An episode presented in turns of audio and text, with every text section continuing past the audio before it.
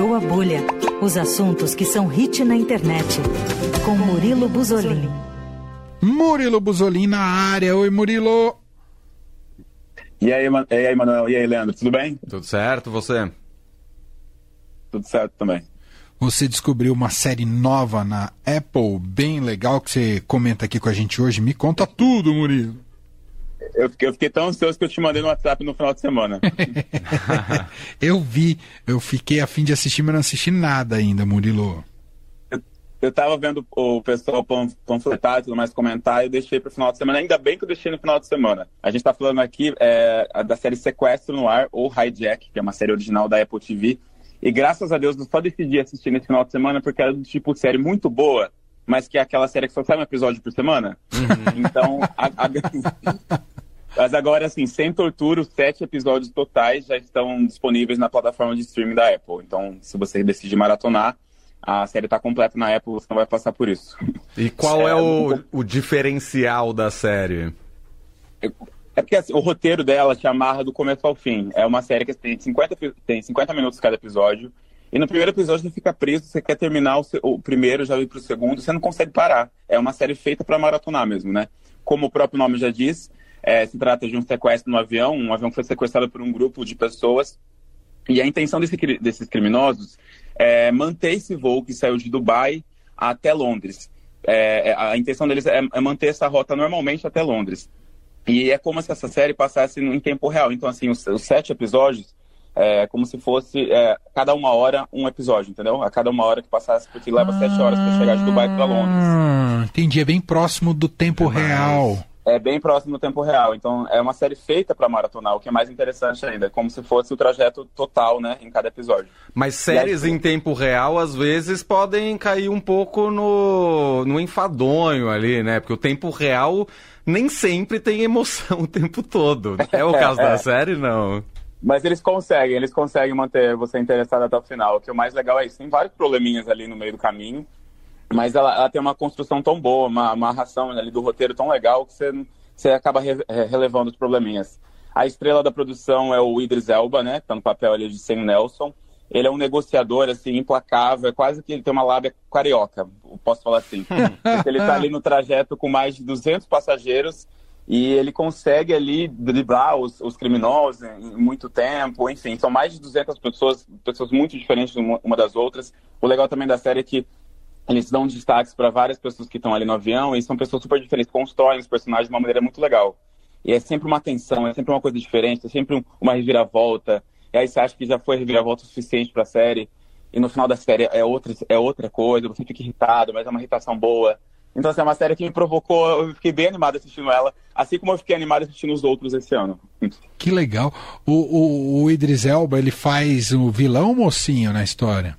Ele é o mocinho. Hum, ele é o mocinho. Ele ajuda a turma desesperada ali no meio do uhum. sequestro, é isso? É, é ele é um dos mais... Quando ele, ele, quando ele percebe a primeira movimentação ali que daria problema no voo, ele não, ele não se aquieta. Até o final ele se joga. Você fica até meio assim, porque assim, acho que um dos problemas da série, que é bem pequeno, inclusive, é que não mostra o passado dele, como que ele é um negociador tão bom, como que ele convence um bandido que tá com uma arma, entendeu? Ele convence outro, ele convence outro.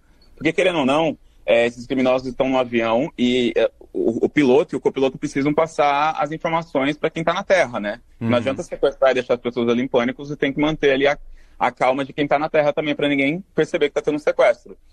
E o seu Nelson, né, o Idris Elba, ele consegue. Seu ele Nelson consegue. é ótimo, seu Nelson. O seu Nelson, ah. o seu Nelson ali, ele consegue. E eu fui pesquisar, gente, eu não sabia, os sequestros, sequestros em aviões eram muito comuns na década de 60 e 70. Eu não, não tinha ideia disso. É, teve aquele episódio. Tem, já foi até filme, inclusive dirigido por brasileiro, acho que foi o Fernando Meirelles. Agora não sei se é o Fernando Meirelles ou ou outro diretor brasileiro, Padilha, Ixi. que fez sobre um sequestro de avião. Mas eu acho que é dessa época também. Eu sei que estou dando informação tudo imprecisa, Imagina, que daqui a pouco eu pesquiso nada. e falo com precisão do que, que eu estou me referindo.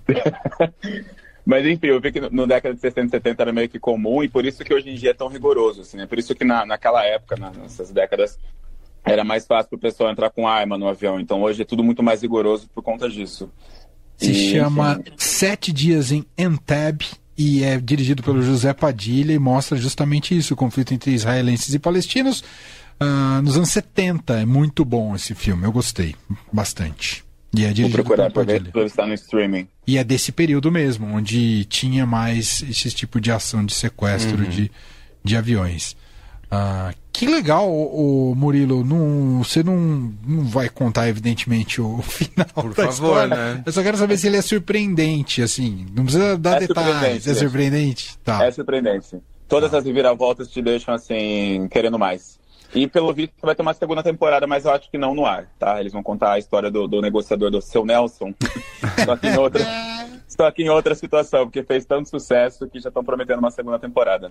Não, e, e eu achei... Sabe lá quando, né? Com a, a, greve, mas enfim. Ah, tem isso, é. é vai demorar um pouquinho. Vai. Vai, vai. ter que esperar em tempo real, Murilo. Não vai conseguir acelerar o negócio. Vai, vai. Eu achei legal que você comparou com outra série que você gostou este ano, Os Outros. Assistia Os Outros. E, e pelo que você está contando, tem uma, um ponto em comum aí, que para mim é um dos pontos altos dos outros, que todo fim de episódio te prende demais para querer continuar logo o segundo. Rola alguma coisa no fim do episódio ali que te dá a, a, aquele gostinho de preciso ver o próximo episódio. Exato, tem, tem um ponto semelhante ali, que você vê, tipo, é praticamente, em os outros você vê praticamente a última cena do episódio no começo, só que você não sabe como aconteceu aquilo, né? Isso. É, aí você fica naquela expectativa, como será que isso aconteceu? Quem foi que participou disso? Será que foi essa pessoa? Será que não? ah, em Sequestro no Ar é meio que parecido. Então acho que ele tem esse ponto semelhante que eu já tinha gostado em Os Outros e me prendeu muito bem. Prendeu também todo mundo, né? Todo mundo acabou gostando de Os Outros, a maioria pelo menos. Uhum. E Sequestro no Ar tem essa pegada, uma produção assim. Eu senti que ela foi feita para ser maratonada, porque se eu estivesse assistindo por semana, eu ia ficar bem bravo. Nossa. muito ansioso. Eu tenho preguiça de começar a série nesse esquema também. É, é. Mas os sete episódios já estão lá na Apple TV, então assim, não, ninguém vai passar por isso mais. Que ótimo. Né? Eu tenho um problema com memória também. Isso. Então, dependendo de quando você lê, é, vai retomar sim, o episódio, você fala o que aconteceu no anterior mesmo, né? É, é. Eu também tenho isso. E a série não tá assim naquele hype absurdo, né? Geralmente tem, as séries começam a viralizar muito, eu fico uhum. um pouco de preguiça. confesso que eu tenho um pouco de preguiça.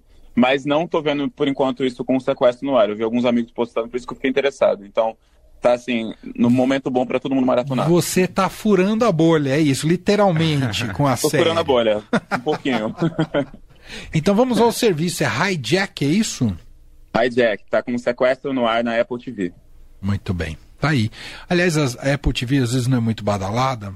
Badalada Sim. assim, não sai tanta coisa. É, não uhum. tem um volume grande de produções, mas. mas... É sempre tudo com alta qualidade, é. né, Murilo? Exato, exato. São produções de altíssima qualidade, mas que não são tão divulgadas. Eu não vejo assim popularizando muito, não. É, é isso. É que acho que por isso, né? Um catálogo que não é tão vasto, e aí o pessoal prefere, às vezes, pagar pela quantidade que pela qualidade, é. um pouco, né? É, é.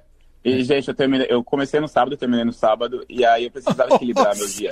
Não, é, assim foi, no sábado. E eu precisava equilibrar meu dia, porque a série tava muito boa. Eu falei, bom, assisti uma coisa muito boa. Eu assisti uma coisa muito boa, agora eu preciso de uma coisa ruim. Eu fui pro cinema assistir Mega Tubarão 2. lá, e aí? Saí de lá, assim, esbravejando. Não dá pra esperar muito de é, Mega Tubarão 2, Não dá pra 2, esperar né? muito, né? De um filme de trailer, Tubarão come um dinossauro. Mas tudo bem. agora, é uma excelente sugestão para quem for pegar uma viagem longa de avião, assistir a íntegra da é, não sei se é não, né? Você fica é. com medo. É. Eu, eu ficaria olhando pra todo mundo, achando que alguma coisa aconteceu. Ficar pensando como é que eu reagiria agora. Isso, Talvez você não saia do é primeiro spoiler, episódio. Cara, né? tá no, eu considero tudo que tá no trailer não é spoiler. É. Mas é tem um grupo de adolescentes que estão no avião e eu acho que elas praticam algum esporte, alguma coisa do tipo. E uma delas, ela vai pro, ela vai pro banheiro e ela nota uma bala na, no banheiro. Então tudo começa porque uma adolescente achou uma bala no banheiro e vão repassar essa informação. Porque, assim, é muito incomum ter uma bala, né, um projétil ali, de, uma bala num avião. Então uhum. tudo começa ali. Você imagina você tá no avião, aí você... É, é verdade. Um Melhor ver, ver quietinho em casa, não no ar. É. Você tão próximo da realidade.